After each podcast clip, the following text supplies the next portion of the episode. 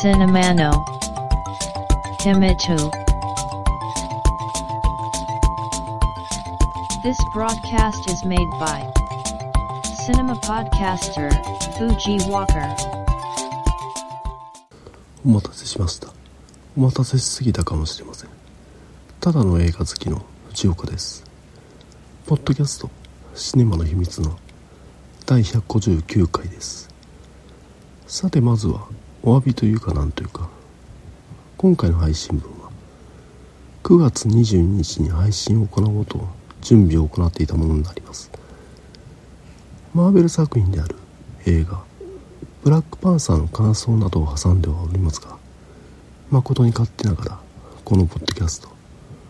長期のお休みを頂戴させていただきました。これ原因としましては本業が忙しかった。というのがまず一番となります。このポッドキャストは以前から申しておりますが話す内容を事前にまとめそれを読み上げる形で収録を行っております。この原稿をまとめる作業は主に通勤時間を利用して電車内などで行っているんですがさすが何でしょうね。あまりにも忙しいとぼーっとしてしまうというか電車内では何もしたくないという感じでずっと目を閉じているというかそのため早く仕上げなければと考えれば考えるほど原稿をまとめる作業が手につかずに日付だけが過ぎていき長期のお休みとなってしまった次第です。本業において自分は年齢的にもロートル社員です。職場から先輩などが消えていきいわゆる後から入ってきた人が圧倒的多数を占めるという事態。そんな折20年以上お世話になった先輩から9月に退職の意向を伝えられたわけです。その先輩はいわゆる積極的に業務をこなす人でしたのでそういった人が抜けると仕事としては大きな穴が開いてしまうわけで。別に自分がその穴を埋める必要もないわけですが世話になった人を抜けた穴だと思うと普段の自分の業務外にも目を見張り気が焦るわけです。また本来の業務においてもやはりロートルですので上の世代の人からリモート会議の主催ホストといった進行役を託されるといったことも事前の準備として参加できる人の日付の調整や会議中の議題の構成などもある程度レジュメじゃないですか。まとめておく必要があり。リモート会議とはいえなかなか骨が折れると。ここで改めて声を大にして伝えておきたいのはリモート会議においては基本的にリアクションがないと。話がどこまで進行しているのか話がどこまで伝わっているのかたやすく見失ってしまうということです。話の中で迷子になるというかそのため皆様におかれましてはリモート会議などに参加する際は積極的にリアクションを取るようにお願いしたいとカメラマイクを振って引きこもられるとなかなか進行する身としてはしんどいなと話を戻すとさらにはあれです。いわゆる業務においてもずっと同じことをし続けてお金がもらえるほどは甘くはないわけで。新しいテクノロジーを習得しなければならないと。その勉強をもちろん業務時間内ではありますが始めるということもこの9月以降にありまして専用のソフトウェアを開いて物の配置がどこにあるか何かを行う際にスムーズにいくよう理解するまでテストを続けるわけです。そうしてテクノロジーを習得するとこういったいわゆる本業においての忙しさこれがまず一番ですがもう一つ要因がありましてといったことをダラダラ話していてはなかなか本題である映画の紹介を始められないので続きは映画の感想について話した後にそんな感じでシネマの秘密第159回始めます。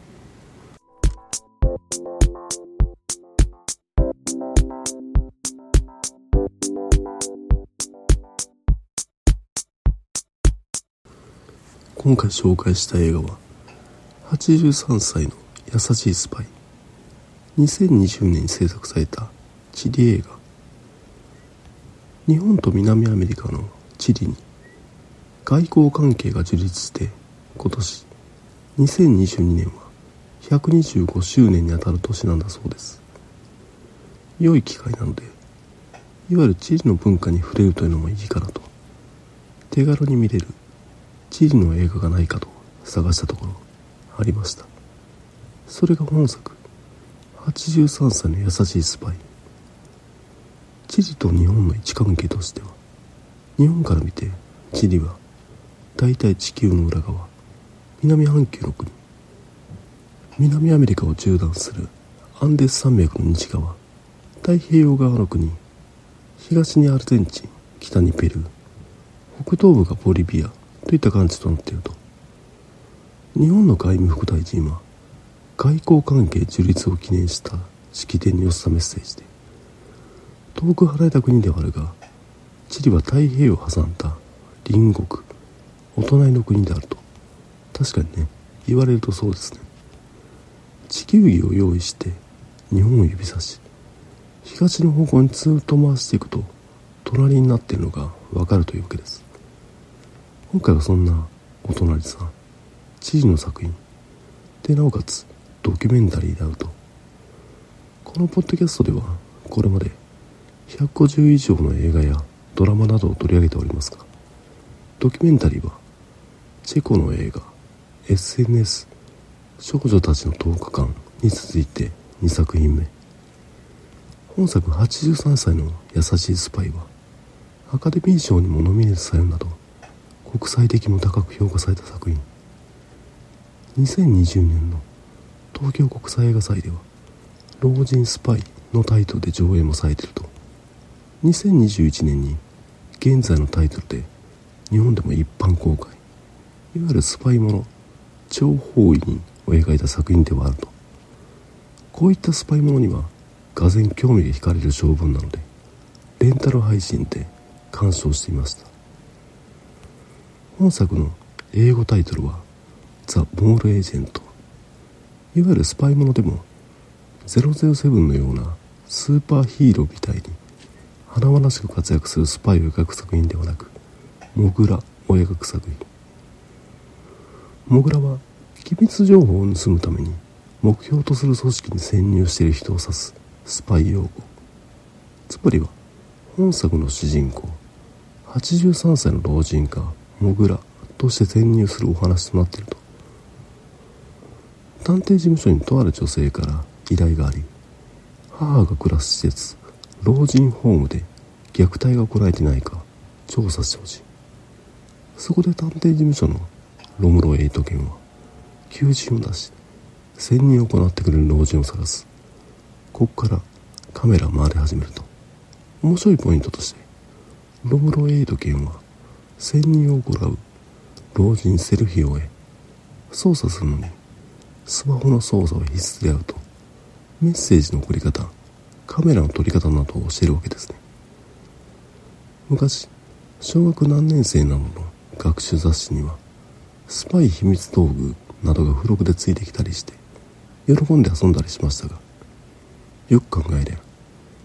当時のスパイ道具みたいなものはあらかた今のスマホでできてしまうわけですよね。もちろんセルフィオは老人ですからなかなか理解が追いつかないのですからもともとがバイタリティのある人なのか電子機器の操作になれないマイナスを取り返そうとばかりに老人ホームでは007パリに大胆な行動を始めてしまうと。そのため送り込んだロムロエイト犬は頭を抱えることになるという。ここら辺は予告編から受ける印象と同じでいわゆる映画が行き着く結論も言ってしまえば想像の範囲内。とても自然に家族のあり方について見ているこちらが考えさせてくれるいい作品。本作の監督はマイテ・アルベルティ。2004年からドキュメンタリー作家映画評論家として活動を始め知事の大学に招かれてドキュメンタリーの講義なども行っているようです。そもそもは犯罪に関するドキュメンタリーを撮ろうと探偵事務所のロムロエイト県を主催していたところ飛び込んできた老人ホームへの潜入依頼を面白がって潜入先の老人ホームへ連絡。施設の姿をカメラに収めたいと先回りするといった具合に状況に合わせて柔軟に撮影を続け面白い一作を作り上げたわけですね。本作の気になるお話はというと映画情報サイトの映画 .com によるとこんな感じ。妻を亡くして新たな生きがいを探していた83歳の男性セルヒオは80から90歳の男性が条件という探偵事務所の求人に応募する。その業務内容はある老人ホームの内定調査で依頼人はホームに入居している母が虐待されているのではないかと疑念を抱いていた。セルヒオはスパイとして老人ホームに入居しホームでの生活の様子を毎日密かに報告することとなるが誰からも好まれる心優しい彼は調査を行う傍らいつしか悩み多き入居者たちの良き相談相手となっていく。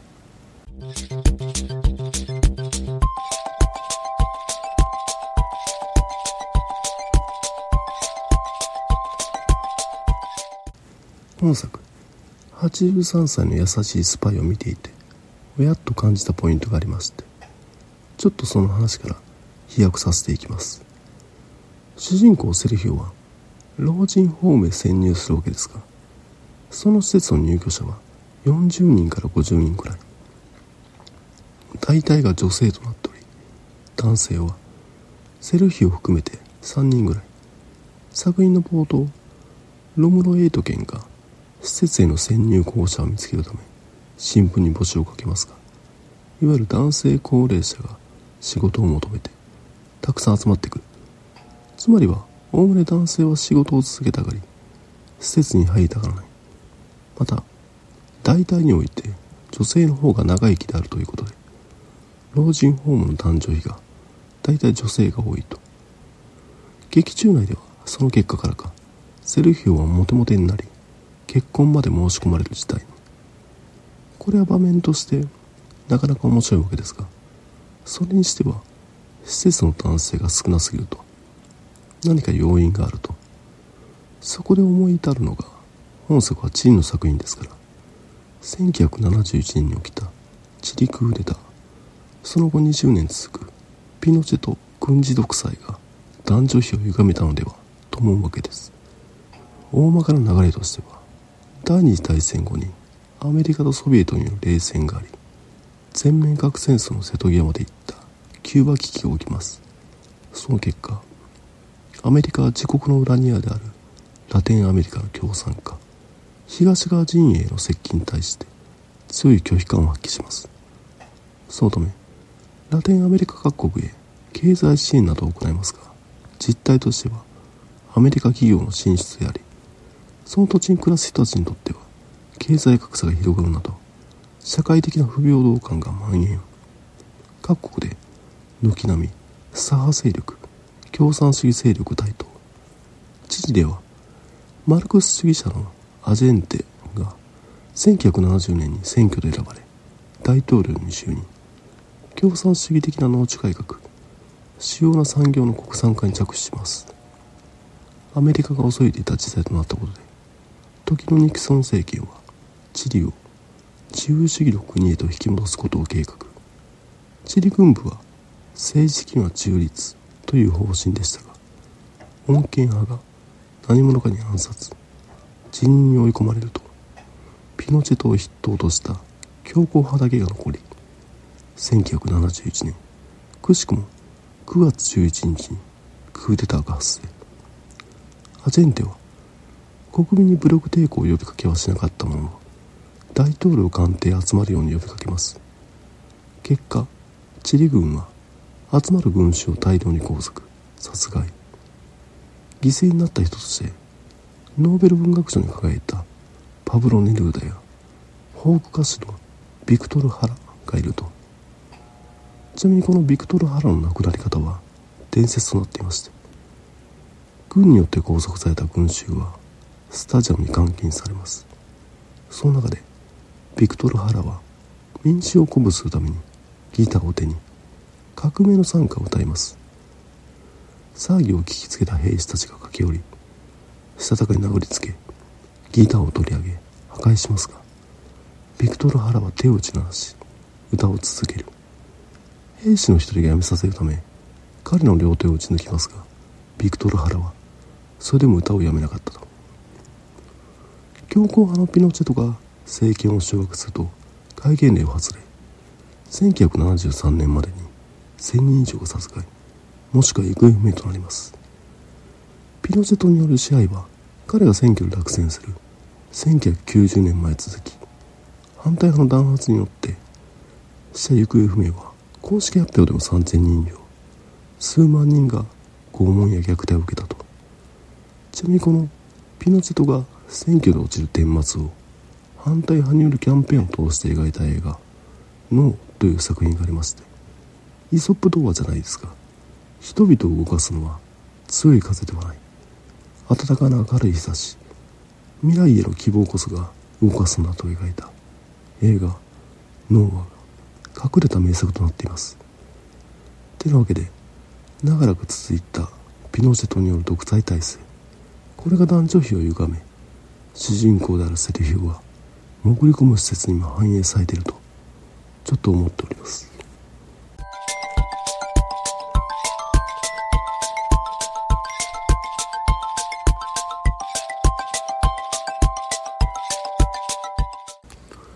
長々と話しておりましたチリのクーデターですが今現在もチリ社会においては尾を引いていて本作83歳に優しいスパイの国際的な評価と裏腹にチリ国内においては戸惑いを持って受け止められているといった話になるわけです。この映画が制作された2019年当時のチリの大統領はピノチェトの流れを組む国民革新党のセバスティアン・ピニラ。彼はチリ有数の大富豪で経済界の強い支持を受け出馬。国民には減税を訴えます。また国民革新党でありながらいわゆる党内主流派であるピノチェト派とは距離を置く姿勢を見せていたこともあり見事に当選。ピニラは2010年からチリを率います。おおむね政治家というのは選挙に受かると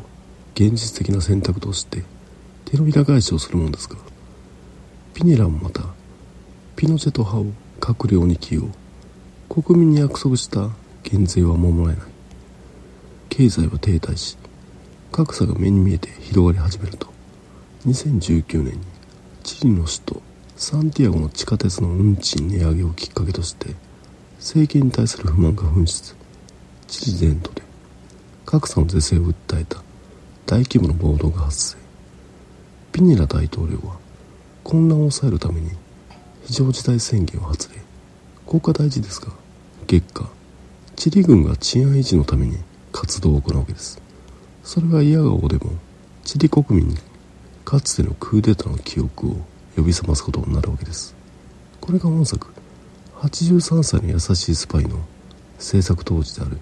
2019年に並行して起きていたことで映画が完成すると2020年の1月にアメリカのサンダンス映画祭に出品されその勢いで知事代表としてアカデミー賞ドキュメンタリー部門にもノミネート。この国際的な評価の高まりにチリ国民は通常であれば誇らしい気持ちになるはずがどうも風向きが違う。それもそのはずで本作で主人公セルフィを送り込むことになる。探偵ロンドエイト県おおむね探偵はどの国でもいわゆる警察 OB がつく仕事となっており映画では一切言及されませんがロムロエイト県も元警察の人間。1990年にチリが民主化された時も国内ではいわゆる左派勢力に対して公的機関による弾圧は続き誘拐拷問が繰り返されていたとある元警察の男が隠されていた民主化後の警察の横暴暴露。その中で左派勢力への拷問を実施した人物の一人として言及されているのが当時警察の一員だったロムロエイト家。ロムロエイト家の経歴としては麻薬組織とのつながりを追及され警察を辞め現在の探偵業を始めたようですがこの暴露によって経歴が明るみとなったと。つまりは2019年に発生した暴動そこから始まる軍部の行動によりかつてのクーデターの記憶が蘇った。チリ国民にとって。ロムロエイト家のような。汚職にまみれた人物は受け入れがたいわけです。そのため意外ですが国際的な評価を受けたことで大々的にチリ国内の映画館で上映される。といったことはなくチリ国内ではネット配信作品となったようです。本作の監督であるマイテ・アルベルティの制作手法としては潜入先の高齢者施設に詳細を告げずに撮影を依頼するなど被写体に詳細を話し同意を得てからスタートしていないためおそらくはロムロエイト県自身もここまで自分が映画に出てくるとは思ってもいなかったとは思われますが映画においてはボケ役のセルヒオのツッコミ役として十分な存在感を発揮します。本作はほのぼのとしたタッチのユーモラドキュメンタリーですが掘り下げてみると凄惨な過去を秘めている地位の一端を垣間見える作品なのかもしれません。本作おすすめです「ポッドキャスト」「シネマノヒミトゥ」「ウォーキーイテイクノカムソヤ」「ゴイケン」「ドメドシウォー」Apple Podcast. No. Review. Sisa. Blog. No. ント Tumblr no, mail form, Twitter, account, at Cinemana Himitsu, ma de, one ga ishi mas. こんな感じで。83歳に優しいスパイ。紹介させていただいたんですがどうでしょう？さて今回の配信分の冒頭。今年の9月以降はとても忙しかった。そのためこのポッドキャストの配信がストップした。という話をさせていただきましたがその続きですね。いわゆる本業の忙しさはもちろんですが物価上昇値上げ問題に対処していたというところでしてロシアによるウクライナ侵攻に伴うエネルギー不足や原材料価格の高騰9月以降急速に盛り上がった円安の影響などで身近な食品などの値上げが各メーカー企業などで10月に始まると。一般労働者にとってそれもいわゆる手取りを時給で割ると最低賃金水準となる。労働者にとってはコストカットを断行しないと。とてもじゃないが持続可能ではないと。そう判断をしましていわゆるスマートフォン。これまでドコモ au ソフトバンクなどの大手キャリアで契約していましたがコストカットのために格安 SIM へと乗り換えると。今までにおいてはいわゆる携帯や出向き丸投げじゃないですか。全て店員さんにやっていただく形でしたが格安 SIM は安い代わりにそこら辺を全て自分で行うと。これまで使用していた大手キャリアを解約。そのために今使っている端末代を生産と。いわゆるキャリアメールなんかにいろいろと紐付けてしまっていたもんだから。それらもいわゆる Gmail のアドレスなどに変更と。そこから新しく契約する通信会社に Web で申し込み。すると SIM カードが輸送されてくると。それを端末に差し込み回線をつなぐと。こういったことをインターネットで公開されている情報をもとに自分で乗り換え作業を行ったわけですね。なかなかの煩わしい作業の連続でしたがいわゆる支払いを迎えると疲れが吹き飛びますね。今まで何だったんだというくらいに安い。大手キャリアの携帯代の平均が。端末やオプションもろもろ含めて約9000円とか言われてますがそれの大体半分ぐらいに収まってます。また端末代を除くと大体3000円ですがビビるくらい安くなってるなと。こういったコストカットをうだうだとやったりしているうちに時間が過ぎに過ぎて気がつけば年末年の瀬となりましたいわゆる業務の多忙さは年明けも続き各週配信ペースも戻せるかどうかは現状見通しが立ちませんがなおだけ配信は続けていきたいと思っていますので今後ともごひいきいただきたい所存でございます。さてこれで今回の配信は多いですが第159回が最終回にならないことを切に願います。お聴きいただきありがとうございました。繁栄と長寿皆様良いお年を。Shine wa no hi me too, podcast. Tuki ni sun kite, kokshu makio bi, hai shin. Bat kunan bar wo, mix cloud, ni tag hai shin chu.